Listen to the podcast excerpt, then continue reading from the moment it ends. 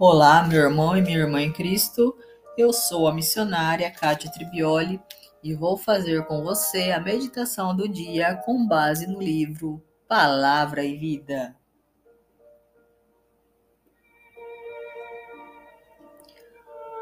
A palavra de hoje está no Evangelho segundo São Lucas, capítulo 6, versículos de 27 a 38.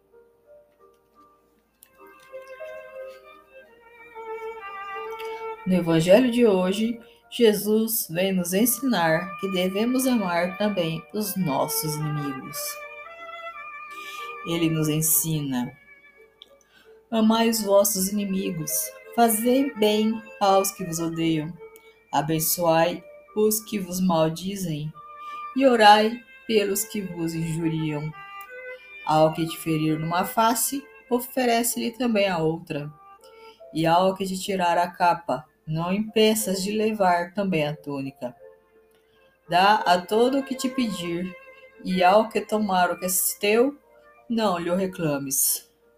Sede misericordiosos, como também vosso Pai é misericordioso. Não julgueis, e não sereis julgados. Não condeneis, e não sereis condenados. Perdoai, e sereis perdoados. Dai, e vos será dado.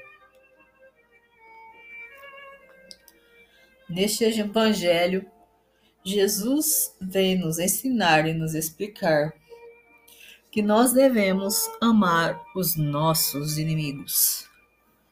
Porque é muito fácil a gente amar os nossos familiares, nosso pai, nossa mãe, nossos irmãos, a pessoa que nós amamos, as pessoas que nos amam. Mas é um pouco difícil e complicado a gente amar o inimigo. E o que significa esse amar o inimigo? Muitas vezes isso pode ser interpretado errado. Amar o inimigo significa orar por ele se importar com ele. Na verdade, quando nós sofremos algo por parte de alguém que nos fez mal, a grande maioria das pessoas tende a querer devolver na mesma moeda, a querer se vingar. E como nós aprendemos com o seu Madruga, a vingança nunca é plena, mata a alma e envenena. Temos que lembrar que quem nos julga é Deus. Então deixar toda a justiça na mão dele.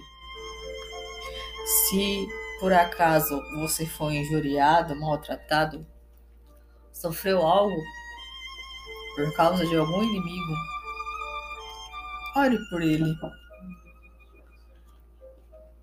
Coloque a vida dele diante de Deus e deixe que Deus faça justiça. Porque Deus sabe o que é melhor. Muitas vezes a pessoa que nos fez mal, se formos fazer por nós mesmos, pela nossa própria vontade, pelo nosso ego, nós vamos querer agir com as próprias mãos, como se diz, e vamos querer fazer algo de ruim.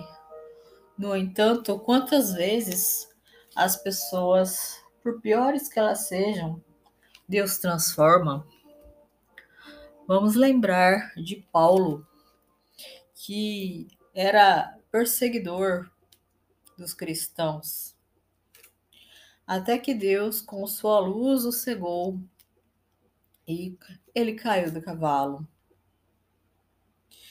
Depois que ele recuperou a sua visão, ele se tornou um grande pregador da palavra de Deus. Ou seja, há caminhos que nós não entendemos. Pessoas que são inimigos nossos, inimigos de Deus, mas que no tempo certo, sendo da vontade do Pai, Ele vai transformar essa pessoa. É por isso que nós devemos deixar toda a justiça na mão de Deus. No texto também fala sobre as pessoas que na época davam tapa nos cristãos.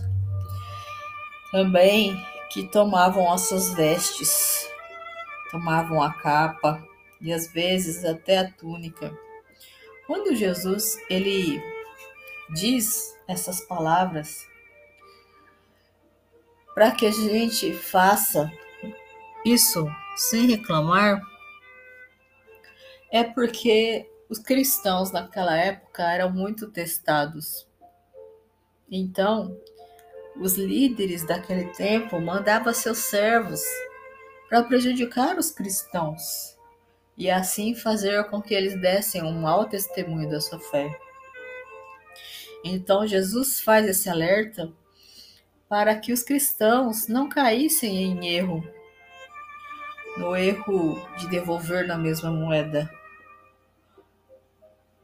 de agir como agia-se no Antigo Testamento, no tempo do olho por olho e dente por dente. Porque Jesus veio trazer a lei do amor. É isso que ele nos ensina: amar uns aos outros e ao próximo como a si mesmo. Portanto, saibamos amar a todos. Saibamos amar os que nos amam e saibamos amar também os que nos odeiam colocando eles diante de Deus e pedindo que Deus faça por eles o que for melhor. Portanto, o que aprendemos com o Evangelho de hoje? Nós devemos estar atentos às astúcias do inimigo, a todas as setas e todos os dardos que forem lançados contra a nossa vida. Porque muitas vezes um pequeno deslize uma pequena falha faz com que nós venhamos a dar um mau testemunho, pois as pessoas irão apontar: Olha, mas Fulano fez aquilo? Ele não é da igreja, ele não está sempre na igreja, ele não diz que é servo de Deus, que é missionário, que é padre, enfim. Nós, como cristãos, precisamos estar sempre atentos. Essa é a necessidade de termos intimidade com Deus e de buscá-lo sempre em oração, para que, estando ligados a Cristo, assim nós saibamos identificar o que o inimigo tenta fazer contra nós e não cair no laço dele que esta palavra possa tocar o seu coração. Fique com a paz de Cristo e a proteção de Maria.